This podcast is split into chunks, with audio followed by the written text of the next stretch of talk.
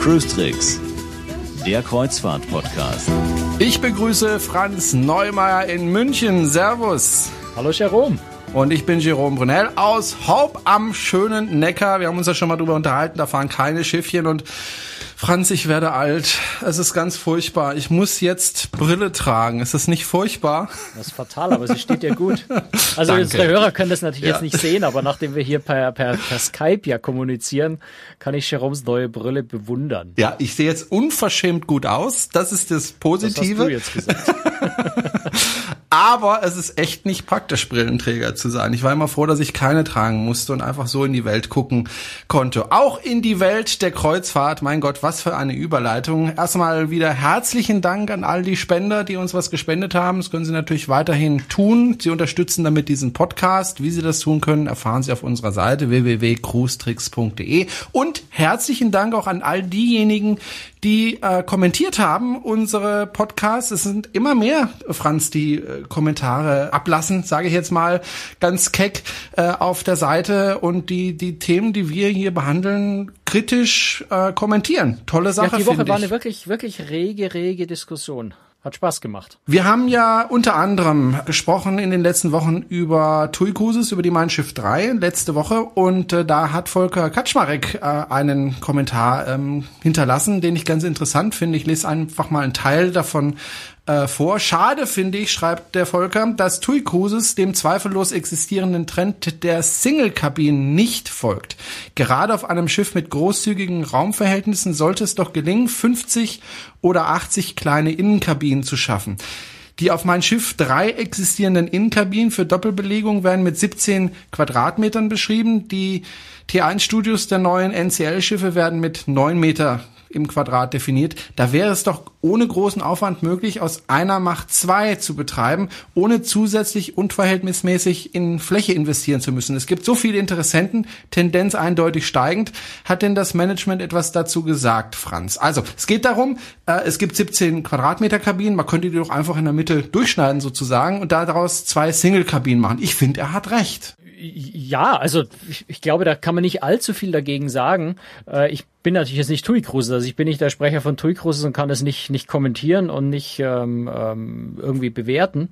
Ich persönlich bin schon der Überzeugung, dass Reedereien sich noch ein bisschen mehr einfallen lassen könnten, wie man mit Alleinreisenden umgeht, denn die sind natürlich immer die Benachteiligten. Jetzt muss man aus Sicht der Reederei sagen, jetzt nehme ich mal, setze ich mir mal so den Reedereihut auf und sage, ja, was wollt ihr denn? Wenn ich eine Kabine an zwei Leute ver, äh, vermieten kann, dann kriege ich natürlich den doppelten Preis. Wenn ihr jetzt erwartet, dass ich an den Alleinreisenden das äh, zum selben Preis gebe, dann verliere ich hier quasi die Hälfte meines Umsatzes. Volkers Argument ist natürlich zu sagen, ich habe ja eh eine große Kabine, mache ich in zwei, dann habe ich ja gar keinen Verlust auf derselben Fläche dürfte nicht ganz funktionieren, weil, glaube ich, bei der Quadratmeterfläche die Bäder nicht dabei sind, aber das vernachlässigen wir jetzt einfach mal. Ich denke, ganz so abwegig wäre es jetzt nicht, ähm, mehr für Segelkabinen zu sorgen. Vielleicht ist da noch mehr Umdenken bei den Reedereien nötig. Ich kenne aber auch die Marktzahlen, ehrlich gesagt, nicht, wie viele Alleinreisenden tatsächlich äh, regelmäßig auf Kreuzfahrt gehen. Dann muss man die auf der anderen Seite auch sagen, richte ich auf einem Kreuzfahrtschiff, sagen wir 50, also auf so einem Schiff wäre 50, glaube ich, schon relativ viel, 50 äh, Einzelkabinen ein, dann brauche ich auch für jede einzelne Kreuzfahrt brauche ich 50 Leute, die da auch wirklich mitfahren, um diese Kabinen voll zu kriegen. Und da bin ich jetzt ehrlich gesagt überfragt. Ich kenne die Statistiken nicht in Deutschland, ich kenne die Befragungen der Reedereien, die sicherlich, die Markterhebungen, die sicherlich gemacht werden, äh, nicht um zu sagen, ist es vielleicht einfach unrealistisch davon auszugehen, dass man diese Kabinen auch immer voll kriegt. Aber ich spekuliere da gerade so ein bisschen ins Blaue rein. Äh, es gibt sicher bei den Reedereien ganz konkrete Überlegungen, warum sie es nicht gemacht haben, aber die Antwort, muss ich zugeben, bei TUI Cruises kenne ich nicht nicht. Hm. Wobei er schreibt ja Tendenz eindeutig steigend. Woher weiß der äh, Volker das, ja, dass es tatsächlich eindeutig steigend ist? Woher hat ah, er gut, Zahlen? Die ne? Statistiken ne? sind natürlich schon jetzt, was, was Gesamtbevölkerung angeht, ist das ziemlich eindeutig. Die äh, Zahl der Single-Haushalte nimmt rapide zu. Also das tendenziell schon. Die Frage ist natürlich, wenn ich im Single-Haushalt lebe, gehe ich dann auch allein auf Kreuzfahrt ähm, oder nehme ich dann doch die Freundin mit und habe da sehr gerne eine Doppelkabine. Ist aber wirklich spekuliert. Also es ist ja, aber wenn ich Single bin, habe ich ja keine Freundin, die ich mitnehmen kann. ich habe dann gut, vielleicht die eine auf dem Schiff. Bezieht sich jetzt nur, die Statistik bezieht sich jetzt erstmal nur auf Leute, die alleine in einer Wohnung leben. Das heißt nur, sie leben nicht zusammen. Aber die Schwierigkeit ist wirklich, äh, auch wenn ich auf die großen Schiffe, die jetzt gucke, Norwegian sind ja eigentlich die einzigen, beziehungsweise Royal Caribbean hat inzwischen auch ein paar Einzelkabinen und äh, auf, glaube ich, einem Schiff und, und auf den neuen geplant. Es sind insgesamt, wenn man den Weltkreuzfahrtmarkt angeht, sind es immer noch nur eine, wirklich eine Handvoll Einzelkabinen, die es auf Schiffen gibt. Bei Norwegian sind es generell nur Innenkabinen. Ich würde mir als Single auch nur sagen, was soll ich jetzt wieder in so eine enge Innenkabine? Bin ich, bin ich jetzt als Single hier irgendwie Passagier zweite Wahl? Ich möchte bitte auch Balkonkabinen äh, als Single haben.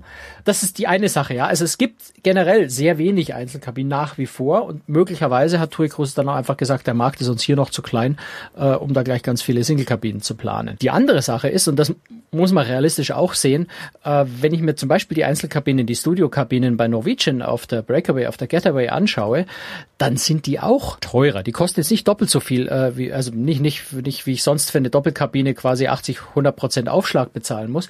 Aber auch diese Einzelkabinen sind teurer als bei, bei Doppelbelegung der Einzelpreis bei normalen Innenkabinen. Also es ist nicht so, dass diese Single-Kabinen quasi wirklich genauso billig sind, wie wenn ich zu zweit fahren würde, sind auch etwas teurer.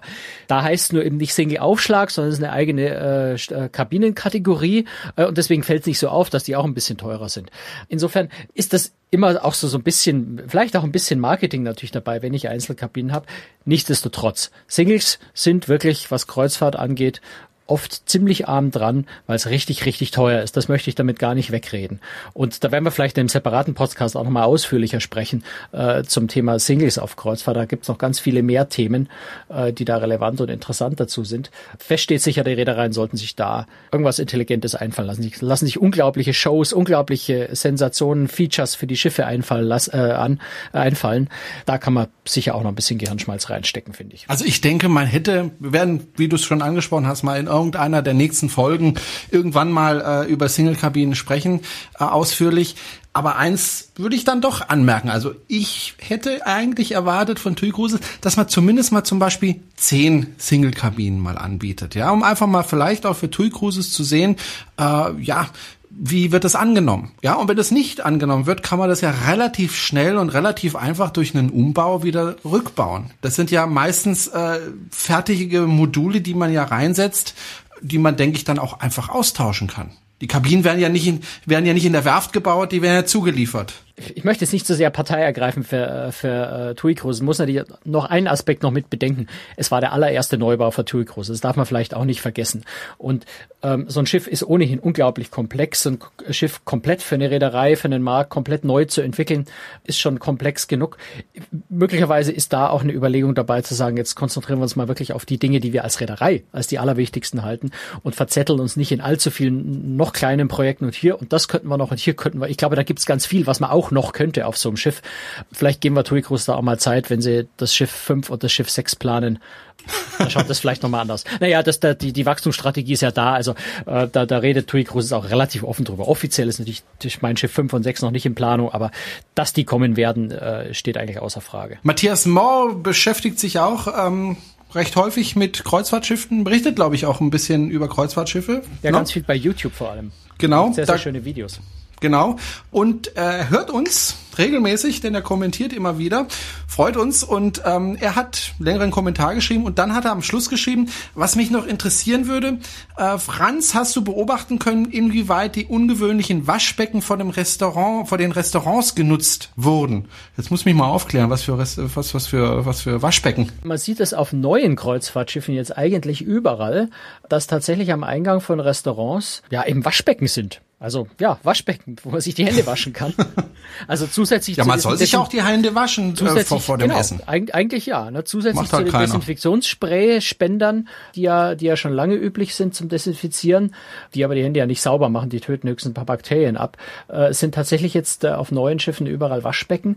Und der Hintergrund ist schlicht und einfach, dass die amerikanische Hygienegesetzgebung äh, für Schiffe sich verschärft hat und äh, für jedes Schiff, wo man irgendwann vielleicht mal plan, äh, plant, in die USA zu fahren, äh, muss man diese Anforderungen einfach erfüllen. Deswegen haben neue Kreuzfahrtschiffe diese Waschbecken wirklich genutzt werden, die, glaube ich, na, von der Crew vielleicht ab und zu mal, aber ich persönlich habe es noch nie jemanden gesehen, der jemals sich in diesen Waschbecken wirklich die Hände gewaschen hätte. Die Passagiere sind ja schon, äh, ich möchte jetzt nicht so gemein werden, ähm, bequem genug, noch nicht mal die Desinfektionsspender zu benutzen. Äh, da werden sie erst recht nicht ins Waschbecken gehen und sich die Hände mit Seife waschen. Aber sie müssen da sein, weil äh, die Hygienevorschriften in den USA wirklich so sind. Und eigentlich würde es ja auch Sinn machen. Okay, wir hatten dann auch eine Folge vor kurzem zum Thema Landausflüge. Da haben wir ein paar Tipps gegeben, äh, wie man das möglichst günstig machen kann, was für Möglichkeiten es überhaupt gibt. Und da hat die Wendy geschrieben, was mich bei Reedereien sehr geärgert hat. Manchmal wird tatsächlich falsche Informationen betrieben, um Gäste zu hauseigenen Ausflügen zu locken. Beispiel, wir hatten St. Petersburg als Ziel, sogar mit Übernachtung. Wir bekamen sowohl von der Reederei Reederei als auch vom Reisebüro eine Mitteilung, es gebe drei Möglichkeiten. A, man einen Reedereiausflug bucht. B, kompliziert ein Individualvisum besorgt oder C an Bord bleibt. Verschwiegen wurde, dass selbstverständlich auch andere unabhängige lizenzierte Agenturen ein Tourticket ausstellen können, welches einem eine visafreie Einreise erlaubt. Diese gezielte Falschaussage fand ich überaus ärgerlich und eine bewusste Täuschung, um Umsatz zu generieren. Ich neige dann allerdings zum Trotz und recherchiere. Hat die Wendy recht? Also was jetzt Russland angeht, kann ich nicht äh, mit absoluter Sicherheit sagen, aber es klingt ja, als hätte sie recht. Russland ist ja so, dass ich äh, grundsätzlich ein Visum brauche. Plan selber gerade eine Reise nach Russland demnächst, äh, deswegen äh, weiß ich das ganz genau. Ein Visum von in Russland zu kriegen ist gar nicht so einfach. Zumindest, also man kriegt das schon, aber der Aufwand dafür ist recht hoch und kostet auch um die, um die 150 Euro insgesamt, was man investieren muss, um dieses dämliche Visum zu bekommen, dass man in das Land rein darf. Für Kreuzfahrtpassagiere gibt's Ausnahmen. Also wenn wenn ich mit dem Kreuzfahrtschiff eine Ostseerunde mache und in St. Petersburg an Land gehen möchte, dann darf ich das nicht individuell, also ich darf nicht einfach aussteigen und spazieren gehen. Ich darf aber mit geführten Gruppen an Land gehen. Reedereien legen das so aus, dass sie sagen, wenn sie mit uns einen Ausflug buchen, dürfen sie an Land, individuell dürfen sie nicht. Abgesehen davon nebenbei bemerkt, machen viele Passagiere es trotzdem und ich habe noch nie gehört, dass da jemand wirklich ernsthaft Schwierigkeiten bekommen hat. Aber offiziell wäre man dann illegal im Land. Ähm, insofern würde ich das nicht riskieren dort. Wäre mir ein bisschen zu unsicher. Aber generell ist es also so, man braucht jetzt als Kreuzfahrtpassagier für Tagesausflüge zum Beispiel keine vorher beantragtes Visum, sondern es wird dann so, ein Tagesvisum vor Ort irgendwie auf die Schnelle ausgestellt. Aber das geht eben nur, wenn man mit geführten Gruppen geht, nicht wenn man allein unterwegs ist. Und was Wendy jetzt hier sagt, äh, macht sehr viel Sinn. Natürlich kann eine geführte Gruppe auch eine sein, die nichts mit dem Kreuzfahrtschiff zu tun hat. Insofern klingt das logisch. Ich habe selber ähnliche Dinge auch schon erlebt. Also Reedereien versuchen natürlich schon Passagiere da so ein bisschen reinzudrängen in ihre eigene eigenen Ausflüge, weil sie damit extra Geld verdienen können und, und auch extra Geld verdienen müssen. Je, je billiger die Kreuzfahrt selber ist, desto mehr müssen die Reedereien, da haben wir ja schon oft darüber geredet, das Geld woanders herholen und das machen sie gerne auch über Ausflüge. Und das kann zum Beispiel funktionieren, indem ich ein Schiff in Rom, also in Civitavecchia, wenn die Leute alle nach Rom wollen, ähm, irgendwie nur fünf Stunden im Hafen liegen lasse. In, de in der kurzen Zeit schaffe ich es nicht nach Rom und zurück individuell, wenn ich noch ein bisschen Sicherheitspuffer einplanen muss, wenn ich da zum Beispiel mit der Bahn reinfahre, was eigentlich völlig problemlos geht in Civitavecchia. Aber fünf Stunden reichen dafür nicht. Da bleibt mir dann gar nichts anderes übrig, als mit der Reederei den Ausflug zu buchen oder einen individuellen Ausflugsanbieter an Land zu nehmen. Aber da habe ich dann halt auch schon wieder das Risiko. Bei fünf Stunden kann ganz schön knapp werden hinten raus. Ich habe aber auch schon erlebt, dass zum Beispiel Reedereien, äh, Barcelona ist so ein Fall. Barcelona hat einen äh, im Hafen selber einen von vom Hafen angebotenen Shuttlebus, der kostet oh, ich habe es nicht mehr genau im Kopf, glaube ich drei Euro hin und zurück. Also so die Dimension, nicht, nicht besonders teuer. Der wirklich von den Terminals bis zur Columbus-Säule, also ein Stück außerhalb des Hafens, an, am Start der Ramblas, also fast an der Innenstadt, äh, hält und wo man wirklich vom Terminal in die Stadt reinkommt und zurück. Ähm, hab's aber einfach auch schon erlebt, dass dann Reedereien ihre eigenen Shuttlebusse anbieten und im Tagesprogramm halt wirklich auch nur diesen eigenen Shuttlebus, der in der Regel teurer ist, also mal fünf Euro, manchmal bis rauf zu 15 Euro, äh, die man dann pauschal pro Tag bezahlt. Da kann man so oft fahren, wie man will, aber wie oft fährt man denn, wenn man in dem Hafen ist? Einmal rein, einmal raus. Und äh, dann halt, ja, es ist jetzt keine bewusst absichtliche Täuschung, aber sie erwähnen natürlich auch nicht, dass es diesen wesentlich billigeren Hafenshuttle dort gibt. Und das passiert schon immer wieder mal, dass man auf sowas stößt. Also es schadet nie, wenn man vorher sich schon ein bisschen schlau macht und ein bisschen erkundigt. Da kann man gerade, was solche Dinge angeht, teilweise schon ganz gut Geld sparen.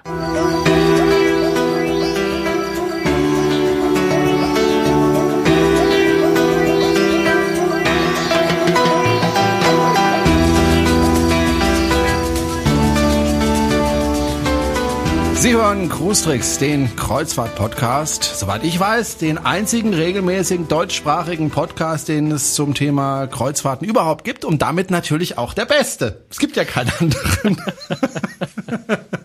Und ähm, ja, wir gehen mal in ein bisschen ernsthafteres Thema rein, weil äh, Sie haben ja bestimmt die Nachrichtenlage gehört. In Israel derzeit, ja, man kann es schon als Raketenkrieg äh, bezeichnen.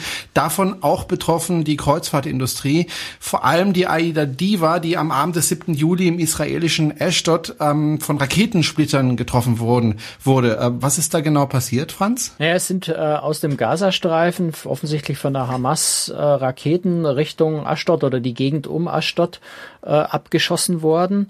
Die Israelis haben mit Abwehrraketen äh, die Raketen wohl zum Teil abgefangen und äh, ja, auf der Aida Diva sind wohl kleine Splitter von solchen Raketen gelandet. Man weiß nicht genau, ob die nur von den israelischen Abfangraketen stammten oder von den von den Angriffsraketen der Hamas. Äh, waren also so so Centstück große Stücke. Ich habe am, am, Morgen danach mit einem Aida-Sprecher mit äh, Hans-Jörg Kunze telefoniert kurz und der sagte mir, also es seien so ein bis zwei Zentimeter Durchmesser äh, Metallstücke gewesen, die äh, an äh, auf dem Oberdeck äh, der Aida Diva dann später gefunden wurden.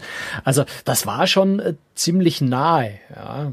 Also muss ziemlich nahe gewesen sein, wenn es auf das Schiff, äh, wenn auf das Schiff ein paar solche Splitter runterfallen. Und ich äh, möchte mir also gar nicht vorstellen, wie sich die Passagiere da an Bord gefühlt haben, äh, mitten in einem Raketenangriff in der Nacht zu landen. Da heulen dann die Sirenen. Der, der Ansgar Kunze hat auch erzählt, es muss wohl sehr, sehr, also er war selber nicht an Bord, aber er hat sich selber von äh, wiederum von, von Crewmitgliedern an Bord das berichten lassen.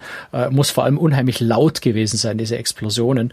Und ich kann mir schon vorstellen, dass das dann ähm, ein sehr mulmiges Gefühl im Bauch hat. Die Aida Diva war gerade am Auslaufen, das heißt, die ist ohnehin äh, regulär um 8 Uhr äh, ausgelaufen. Der Angriff war 20.30 Uhr, also sie war schon quasi im Wegfahren, sodass sie sicher dann äh, nochmal ähm, ja, einen Gang zugelegt hat und versucht hat, so schnell wie möglich da wegzukommen. Vielleicht äh, gibt ja einen Hörer von uns, der da dabei war auf der Aida Diva, der vielleicht mal in den Kommentaren was dazu sagen kann oder uns sich mal einfach bei uns meldet.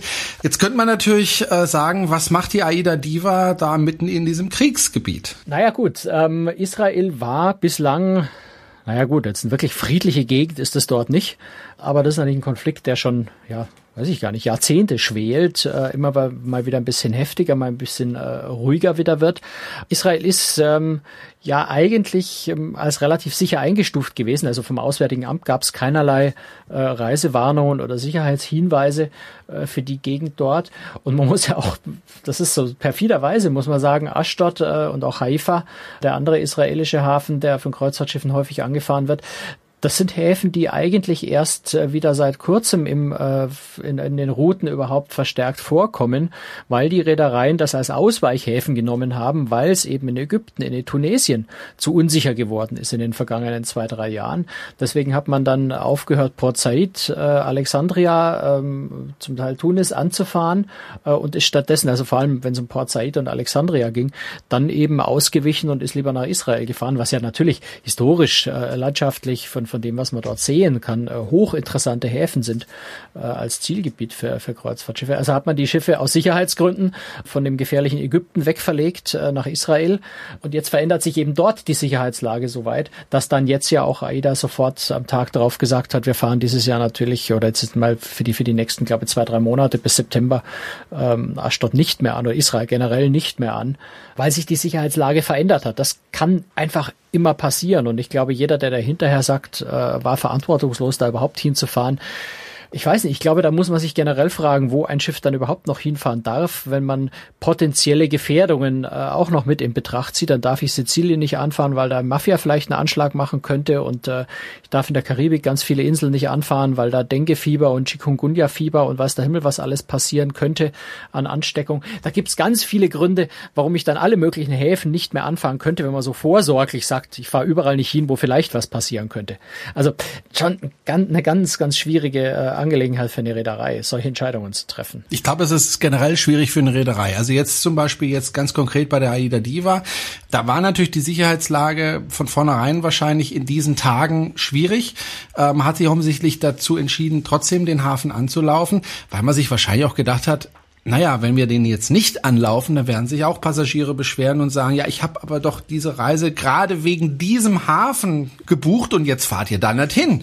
Was seid ihr denn für Eumel? Ja, und wenn man dann drin ist in dem Hafen und es passiert tatsächlich was, jetzt wie gesagt bei der AIDA Diva, dann heißt es vielleicht dann wieder hinterher, ja, wieso seid ihr denn dahin gefahren? Das war doch gefährlich, was soll das? Ja, ist, denke ich, schwierig. Wer entscheidet das eigentlich bei der Reederei tatsächlich, wohin das Schiff dann tatsächlich fährt oder nicht? Also jede Reederei beobachtet natürlich die Sicherheitslage in den Häfen, die angefahren werden, sehr, sehr genau. Gerade bei solchen Häfen schaut man da ganz, ganz genau hin. Man stimmt sich da mit dem Auswärtigen Amt ab. Man hat eigene Sicherheitsexperten. Man holt eventuell noch externe Berater mit dazu, wenn man sich nicht ganz sicher ist. Also die Reedereien nehmen das nicht auf die leichte Schulter. Die sitzen da auch nicht da und sagen jetzt mal, jetzt nehme ich mal den Daumen hoch und überlege mir mal, äh, was es für wirtschaftlichen Schaden anrichten könnte, wenn wir da nicht hinfahren und deswegen fahren wir jetzt hin, weil wir geldgierig sind. Solche Überlegungen, behaupte ich einfach mal, gibt's in diesem Zusammenhang äh, ganz sicher nicht, weil die Sicherheit von Passagieren da eindeutig vorgeht. Man muss einfach mal vielleicht bisschen spekulativ, ein bisschen äh, weiterdenken und sagen, was wäre denn gewesen, wenn nicht nur centgroße Stücke äh, dieser Rakete das Schiff getroffen hätten, sondern wenn tatsächlich eine Rakete eingeschlagen wäre. Ich möchte den Teufel nicht an die Wand malen, aber ähm, äh, Costa hat diese Woche gesagt, dass sie nach dem Untergang der Costa Concordia am Rande des Endes des Unternehmens standen damals. Ich glaube, wenn die Geschichte da schlimmer ausgegangen wäre, wäre auch AIDA möglicherweise am Rande des äh, Unternehmensuntergangs gestanden. Das sind Risiken, die geht keine Reederei bewusst ein. Also da, wer da Profitgier unterstellt, glaube ich, der ist am falschen Dampfer. Da denken die Reedereien schon im wirklich ureigensten Interesse aus diesem Grund auch ganz, ganz stark an sich und die Konsequenzen, was passieren würde, wenn was passiert. Insofern spielen da einfach wirklich Sicherheitserwägungen die wichtige Rolle. Und dann haben die in den Krisenstab oder haben ein Spezialistenteam, die sich genau mit solchen Fragen regelmäßig auseinandersetzen und eben abwägen, wie groß ist das Risiko? Gibt es nach menschlichem Ermessen ein Risiko? Wenn das Auswärtige Amt ja auch sagt, im Moment ungefährlich. Dort sitzen ja auch Leute, die sich wirklich äh, mit dem Thema, mit nichts anderem auseinandersetzen. Äh, dort gibt es einen Krisenstab, der ja schon, schon länger äh, für, für Israel, äh, unter anderem sich mit Israel beschäftigt.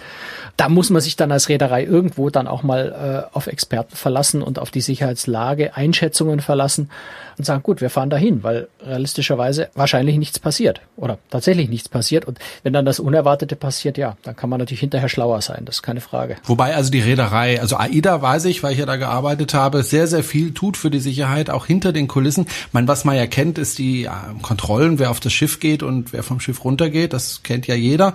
Äh, hinter den Kulissen läuft auch eine ganz, ganz äh, große Menge, ähm, um eben Anschläge zum Beispiel zu vermeiden. Ich will gar nicht da so allzu viel dazu sagen, weil ich das dann unterminieren würde und auch nicht weiß, ob ich das überhaupt sagen darf. Aber es wird wirklich viel gemacht, auch von AIDA, äh, was, was die Sicherheit äh, betrifft. Jetzt hat sich AIDA ja entschlossen, das Routing zu ändern für die Schiffe.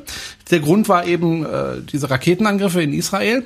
Äh, was gibt's denn eigentlich noch für Gründe für Reedereien, die Routings aus Sicherheitsgründen zu ändern? Na gut, man hat es natürlich in der, in der, Ukraine gesehen. Da gibt's ja ganz ähnliche Gründe, äh, warum im Schwarzmeer im Moment einfach russische, ukrainische Häfen in, in dem Krisengebiet nicht mehr angefahren sind. Das ist sicher so der, der Hauptgrund erstmal, wenn wirklich irgendwo politische Krisen oder, oder kriegerische Auseinandersetzungen stattfinden. Ein weiterer Aspekt könnte sein äh, Terrorgefahr in bestimmten Gebieten. Also wenn ich mich zurückerinnere, wie, wie in Spanien zum Beispiel, im Baskenland, äh, Anschläge beinahe an der Tagesordnung waren, hätte vielleicht ein Grund sein können. Ich weiß nicht, ob das, ob Kreuzfahrtschiffe damals betroffen waren. Ähm, das ist ja doch Gott sei Dank schon eine Weile her jetzt, der Terror in Spanien. Was in der Karibik, in Mexiko, Kolumbien, äh, in solchen Staaten eine ganz wichtige Rolle spielt, ist äh, schlicht und einfach auch Kriminalität. Also gerade der Bandenkrieg, der Drogenkrieg, der in manchen äh, karibischen, mittelamerikanischen Ländern tobt, kann unter Umständen so schlimm werden oder sich so nahe an Touristengebiete verlagern, dass es schon mal dazu führen kann, dass Reedereien sich entscheiden, einen bestimmten Hafen dort erstmal für ein Jahr aus dem Programm zu nehmen, um den lokalen Sicherheitsbehörden dann auch Druck zu machen, zu sagen, sichert zumindest mal die touristischen Gegenden so ab, dass unseren Kreuzfahrttouristen nichts droht. Da ist man natürlich schon als Reederei in einer viel, viel schwierigeren Situation, weil äh, wenn man über Drogenbandenkriege redet, da sind üblicherweise Touristen nicht, also nicht, nicht gezielt nicht direkt betroffen. Daran haben ja auch die, die, die äh, Drogenkartelle äh, im Zweifel kein, kein großes Interesse. Ähm, also anders als Terroristen oder im kriegerischen Falle, wo es einfach, wo Touristen einfach keine Rolle spielen, äh, wo, wo das egal ist, äh, den, den Aggressoren, ist äh, bei Banden bei Drogenkriegen ja eher so, dass Touristen höchstens mal durch Zufall in die Schusslinien geraten. Und da ist es dann für die Reedereien schon sehr, sehr schwierig abzuschätzen, wie groß ist die Bedrohungslage tatsächlich, weil auf der anderen Seite, und das hast du ja vorhin schon angesprochen, erstens das Interesse der, der Kreuzfahrttouristen tatsächlich, also der Passagiere, dagegen steht, die sagen, ich möchte aber dieses und jenes Ziel anlaufen, weil ich ähm, genau diese Maya-Ruinen, die nur von dem Ort aus zu sehen sind, unbedingt sehen möchte. Ich habe nur deswegen meine Kreuzfahrt überhaupt gebucht. Oder auch, weil, weil ein Hafen ähm, auf der Fahrtroute sehr, sehr wichtig ist. Also wenn wir zum Beispiel über Nassau sprechen, wo die Kriminalität inzwischen ja doch äh, ziemlich bedenklich hoch geworden ist, wo also auch wirklich im Hafen selber, also auf den Bahamas, ne, die Gefahr für Touristen tatsächlich vorhanden ist, weil immer wieder was passiert. Nassau ist einfach als Hafen äh, in, in, in ihrer strategischen Lage zwischen Florida und dem Rest der Karibik so günstig gelegen, dass es relativ schwierig ist für die Reedereien, da einen Ausweichhafen zu finden. Also wird man da tatsächlich dann so ein bisschen wirtschaftliche Argumente auch im Vordergrund stärker berücksichtigen und sagen, okay, wir fahren Nassau so lange an, wie wir nur irgendwie können, solange es irgendwie halbwegs äh, aus Sicherheitsgründen vertretbar ist, weil es einfach ganz schwierig ist, den Hafen durch was anderes zu ersetzen. Also das sind sicher auch Überlegungen, die da eine Rolle spielen. Sicherheit geht immer vor, aber es gibt eben auch Gegenargumente, gerade wenn die Bedrohungslage so, so diffus ist. Also wenn irgendwo Krieg ist, dann ist klar, dann versteht das auch jeder Passagier. Sagt, wenn da Raketen fliegen, will ich da nicht hin, egal ob ich da jetzt das tolle Jerusalem besichtigen könnte oder nicht. Wenn so ein theoretischer Drogenkrieg, wo unter Umständen mal eine Kugel sich verirren könnte, das ist schon dem Passagier wesentlich schwerer zu argumentieren, warum ich dann deswegen aus einer diffusen Bedrohungslage den Hafen nicht anfahre und er dann eben seinen geliebten Hafen, weswegen er ausschließlich die Kreuzfahrt gebucht hat, nicht sehen darf, obwohl es doch vermeintlich ganz harmlos dort ist ist. Da sind dann die Entscheidungen schon, glaube ich, wesentlich schwieriger zu fällen. Wie ist das eigentlich mit Piraterie? Also es gibt ja bestimmte Regionen, wo Piraten operieren. In Asien gibt's das, äh, östlich von Afrika. Welche Rolle spielt das? Von Afrika inzwischen. Westlich, in, oh, okay. Welche Rolle spielt das für die Reedereien? Keine allzu große, würde ich mal sagen. Zum einen habe ich gerade schon erwähnt, also die das Gebiet äh, so vor Somalia gilt inzwischen als nicht mehr ganz so gefährlich, wie das noch vor ein paar Jahren war. Dafür treten Piratenangriffe inzwischen auch äh, in, in Westafrika stärker auf. Da fahren sehr, sehr wenig Kreuzfahrtschiffe äh, vorbei. Deswegen ist das jetzt für die Kreuzfahrt nicht so relevant, aber die, für, für die Frachtschifffahrt sehr wichtig, die ja von Piraterie wesentlich intensiver betroffen ist. Für Kreuzfahrtschiffe sind Piraten deswegen nicht so wahnsinnig relevant, weil ein Kreuzfahrtschiff relativ schwer anzugreifen ist. Ein Kreuzfahrtschiff ist für Piraten eigentlich kein besonders interessantes Ziel. Durch diese extrem hohen Bordwände ist es schwer, ein Kreuzfahrtschiff zu entern. Das ist bei einem Frachtschiff viel leichter dann wollen Pirat, Piraten sind ja nicht unbedingt auf Publicity aus. Piraten wollen ja nicht in der Tagesschau die erste Meldung sein, weil es würde ihre Pläne, da viele Millionen Lösegeld zu erpressen, eher vereiteln, weil je höher die Aufmerksamkeit der Öffentlichkeit ist, desto eher müssen sie damit rechnen, dass, dass eine Militäraktion äh, stattfindet, weil das betreffende Land, wo viele Passagiere an Bord wären, äh, sich genötigt zielt, die, die Geiseln dann möglichst schnell zu befreien. Also das sind ja alles Dinge, die Piraten nicht wollen, sondern die wollen möglichst unauffällig operieren, sich einen Frachter schnell greifen, äh, äh, die Reederei um ein paar Millionen erpressen, schnell, äh, Schiff schnell wieder weg und dann ist wieder Ruhe. Je mehr Passagiere da beteiligt sind, je mehr öffentliche Aufmerksamkeit das, äh, das Ganze gäbe, desto schwieriger würde das für die Piraten. Also schon deswegen ist ein Kreuzfahrtschiff kein besonders interessantes Ziel. Und da muss man sich vielleicht auch vorstellen, ich habe ein Schiff, das sind zwei, drei, 5000 äh, Menschen an Bord. Wie wollen denn fünf, sechs äh, Piraten, selbst wenn sie Maschinengewehre haben und, und, gut ausgerüstet sind, wie will man so viele Menschen wirklich sinnvoll halbwegs unter Kontrolle halten? Also auch das keine so wirklich einfache Aufgabe. Aber das Schwierigste ist sicher auch, äh, ein Kreuzfahrtschiff einfach äh, zu entern. Wie, wie komme ich denn an Bord von einem Schiff, äh, das vielleicht 20, 25 Meter hohe Bordwände hat? Da komme ich einfach schon gar nicht rauf. Wobei, also die Achille Lauro wurde ja mal entführt. Das haben die Piraten die ja eigentlich das gar nicht machen wollten, wie sich hinterher herausstellte, das Schiff durchaus in Schach gehalten. Also möglich wäre das schon, rein theoretisch und auch praktisch. Aber natürlich. Weil Achille Lauro, glaube ich, ein bisschen eine andere Nummer war, weil ja, das ja, natürlich. palästinensische Terroristen ja. damals. war eine ganz andere Situation. Ja. Und muss man auch sagen, auch eine ganz andere Zeit. Ähm, mhm. Heutzutage ist man natürlich auch, was Sicherheit angeht, auf den Schiffen besser vorbereitet, besser ausgerüstet. Denn natürlich, also sagen wir einfach mal, im Frühjahr, im Herbst fahren Schiffe natürlich äh, an Somalia im, im, Golf von Aden in der Gegend durch, wenn sie auf dem Weg äh, Repositionierung aus dem Mittelmeer nach Asien oder nach Indien oder äh, ja, im Wesentlichen auf der Route unterwegs sind, dann müssen die Schiffe da durch, wenn sie nicht den ganz langen Weg ums, äh, um, um Afrika rum machen wollen, aber das macht für ein Kreuzfahrtschiff keinen Sinn, müssen sie durch das Gebiet durch. Und natürlich sind die Schiffe vorbereitet darauf. Das heißt, äh, da wird auch, wie du vorhin schon gesagt hast, bei Sicherheit äh, redet man nicht allzu viel drüber. Da gibt es auch keine allzu detaillierten Informationen schon, um den, den Piraten nicht zu viel Informationen vorab zu geben. Aber natürlich gibt es Abwehrmethoden. Also es ist, ähm, und das muss man auch sagen, es gab auch schon einige Angriffe auf Kreuzfahrtschiffe von Piraten. Also es ist nicht so, dass es das noch nie gab, sondern vereinzelt ist das vorgekommen. Zuletzt bekannt im, im November 2012 ist die Asamara Journey angegriffen worden. Die hat sich damals angeblich mit Leuchtraketen gewehrt, erfolgreich Österreich im Übrigen. Es ist äh, die MSC Melody, äh, die inzwischen ja verschrottet ist oder gerade auf dem Weg zur Verschrottung ist im April 2009 in der Nähe von den Seychellen angegriffen worden.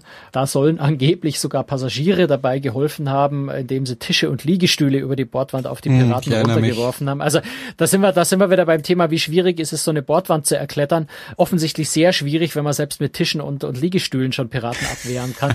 Ich glaube nicht an die Geschichte, dass das der einzige Grund war, warum die Piraten aufgegeben haben. Da gab es sicher noch andere äh, Sicherheitsmaßnahmen, die MSC da ergriffen hat, dann um die abzuschrecken. Die Astor ist 2008 angegriffen worden. Da kam äh, Kriegsschiff, äh, nämlich die Fregatte Mecklenburg-Vorpommern dazwischen und hat ein bisschen äh, mit Maschinengewehrfeuer die Piraten vertrieben. Also kommt vor, aber die Schiffe haben inzwischen einfach auch selbst die, die dorthin fahren, äh, Abwehrmöglichkeiten. Also Hochdruckwasserstrahl in Klammern Feuerwehrschlauch. Wenn man den bereitlegt, dann ist das eine durchaus mhm. sehr, sehr effektive Waffe, jemanden abzuwehren, der versucht, eine Bordwand hochzuklettern.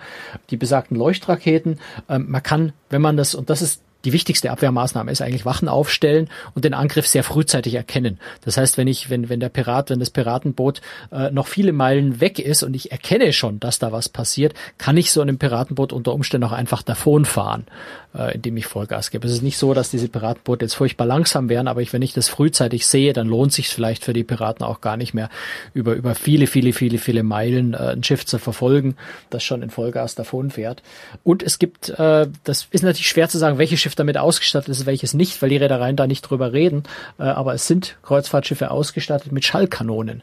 Das sind ganz hocheffiziente, gerichtete äh, ja, Lautsprecher, muss man so sagen, äh, mit denen ich also weit über 100 Dezibel Schall Schalldruck auch auf größere Entfernung erzeugen kann.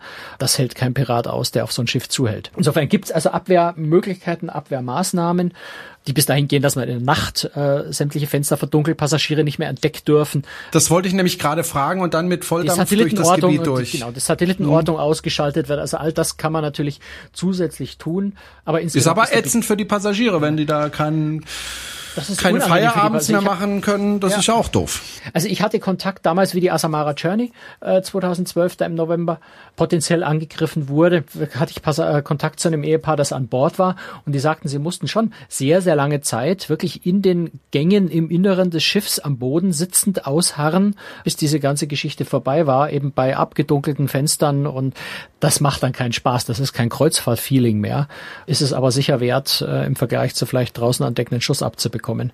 Das möchte dann auch niemand. Aber wie gesagt, ich die, die Bedrohung ist für Kreuzfahrtschiffe verhältnismäßig gering und die Reedereien sind sehr gut darauf vorbereitet, wenn sie durch diese Gebiete fahren.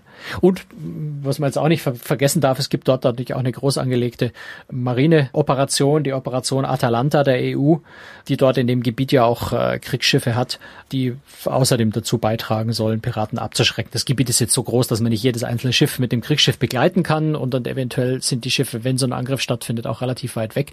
Aber es ist eine zusätzliche Abschreckung, der bei der ganzen Sache natürlich auch hilft.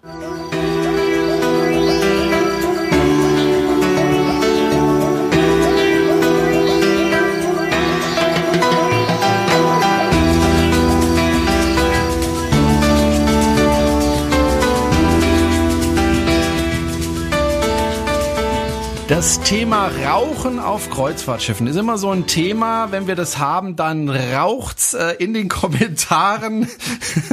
also da gibt's immer wirklich ganz, ganz viele Kommentare dazu zum Thema Rauchen. Äh, es gibt eine Meldung zum Thema Rauchen, nämlich bei Carnival Cruise äh, wird ab 9. Oktober dann auch verboten sein, auf den Balkonen zu rauchen. Jetzt muss man natürlich wissen, auf dem Balkon zu rauchen, wird man so im ersten Moment denken, oh, warum soll man denn nicht auf dem Balkon rauchen? Das ist doch überhaupt nicht, da stört man ja auch niemanden dabei, ist ja draußen im Freien. Erstens, man stört doch vielleicht den Nachbarn und zweitens ist es nicht ganz ungefährlich, denn gerne werden dann die Zigaretten einfach ins Meer geschmissen. Die kommen da aber gar nicht an, sondern werden vom Wind gerade mal auf den nächsten Balkon geweht und schon gibt's einen Brand. Ist auch schon vorgekommen, vor gar nicht allzu langer Zeit. Jetzt also auch bei Carnival Cruise kein Rauch mehr auf den Balkonen, ne? Ja, also da ist äh, Carnival Cruise Lines äh, eigentlich in einer Linie mit äh, nahezu allen internationalen Reedereien inzwischen. Also das sind nur noch ganz ganz, ganz wenige, äh, wo man tatsächlich, also in den Kabinen darf man sowieso inzwischen nirgendwo mehr rauchen, aber auch auf den Balkonen bei internationalen Reedereien nur noch sehr selten. Also bei Costa ist es noch erlaubt. Bei Costa war ja bis vor kurzem sogar das Rauchen in den Kabinen noch erlaubt. Das ist inzwischen konsequent verboten. Auf den Balkonen ist das aber noch erlaubt. Bei MSC übrigens nicht äh, auf den Balkonen inzwischen mehr. Bei äh, Norwegian Cruise Lines ist auf den Balkonen noch erlaubt und durchgehend äh, vor allem bei allen deutschen Reedereien. Also das ist so ein bisschen noch eine Eigenheit, dass tatsächlich TUI Großes AIDA und, und alle anderen deutschen Reedereien auf den Balkonen das Rauchen nach wie vor erlauben. Bei den Amerikanern inzwischen ziemlich konsequent nicht mehr. Jetzt mache ich mich wieder beliebt bei den Rauchern, was ich echt gut finde, dass es nicht erlaubt ist. Aber das ist meine persönliche private Meinung. So. Wir beide uns tatsächlich ja. einig in diesem Punkt. Ich kann Jetzt. Raucher verstehen, wenn sie die Äußerung nicht gut finden. Ähm, aber da stehe ich umgekehrt auch dazu, wenn ich eine Balkonkabine habe und ich kann die eigentlich nicht wirklich nutzen, weil ich in der Früh um sechs auf den Balkon rausgehe und mein Nachbar raucht schon seine eine Morgenzigarette. Und wenn ich am Abend um äh, halb elf ins Bett gehe oder um halb zwölf ins Bett gehe und draußen nochmal den Mond genießen will und der Rauchgeruch weht schon wieder zu mir rüber, finde ich nicht gut. Das ist ein Problem, was man nicht lösen kann, weil der eine will, der andere will nicht und wer sollte da recht haben? Aber ich persönlich bin also froh, wenn ich irgendwo fahre, wo ich den Rauch nicht abkriege. So, und wir kriegen jetzt ganz viele Kommentare ab. Aber das ist okay, das halten ja, wir aus. Müssen wir leben.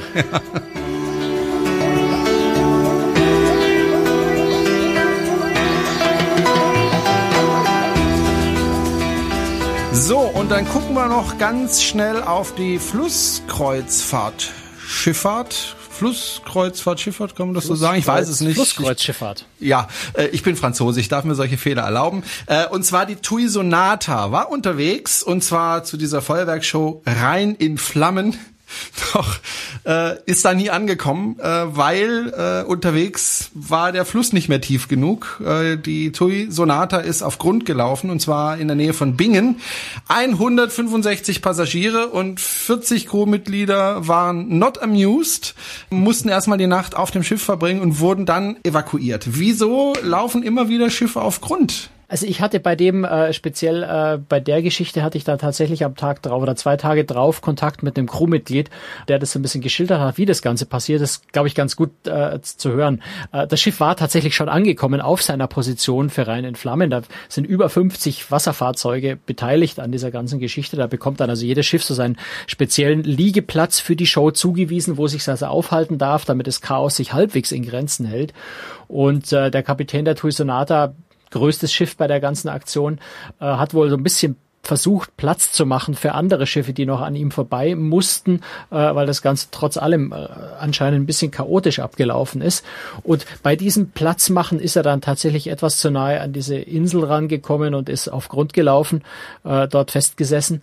Und dann hat wohl zusammen mit der Polizei oder mit der Wasserschutzpolizei in der Nacht entschieden, dass man in der Nacht nicht mehr evakuiert, weil es auch keine wirkliche Gefahr bestand. Die Passagiere, glaube ich, konnten die Feuerwerksshow wunderbar auch von dem festsitzenden Schiff aus angucken. Und man hat es dann am nächsten Morgen äh, das Schiff losgeschleppt. Dann allerdings die Passagiere tatsächlich evakuiert, sicherheitshalber, damit man das Schiff erstmal checken kann, ob alles in Ordnung ist soweit. Also haben Sie es doch noch gesehen, das Feuerwerk? Ich, äh, soweit ich weiß, ja. Das ist doch schön. Äh, warum laufen Flussschiffe immer wieder auf Grund? Ich glaube, das ist etwas, was einfach passiert. Das gehört dazu. Ähm, es sollte nicht allzu oft passieren, idealerweise. Idealerweise sollte es auch so ablaufen wie bei der Tui Sonata, dass eben letztendlich äh, das Ganze sehr glimpflich abgeht. Ja, warum passiert's? Weil Flüsse äh, eng sind, weil Flüsse kurvig sind, äh, weil der Wasserstand sich sehr stark verändert, weil auf Flüssen äh, ja auch sehr, sehr viel Schiffsverkehr herrscht, je nachdem, wo man da fährt. Also ich erinnere mich äh, letztes Jahr äh, an der Lorelei äh, vorbeigefahren, was eine besonders schwierige Stelle ist, wo man auch nur einbahnstraßenartig durchfahren darf. Da ist, glaube ich, eine der wenigen Ampeln dieser Flüssen generell gibt dort. Und oft hängt es wirklich an dem viel zu starken Verkehr äh, auch zusammen, dass irgendwann vielleicht nochmal ein Kapitän die, die Überblick, Überblick verliert oder dass es einfach so eng wird, dass eine Grundberührung dann unvermeidlich wird. Ich glaube, das muss man einfach so sagen. Es gehört dazu, auch wenn es nicht schön ist. Es passiert mal. Und äh, wenn, wenn alle Sicherheitsmaßnahmen passen und wenn die Schiffe entsprechend sicher gebaut, gewartet und so weiter sind, dann geht das auch in der Regel sehr glimpflich ab.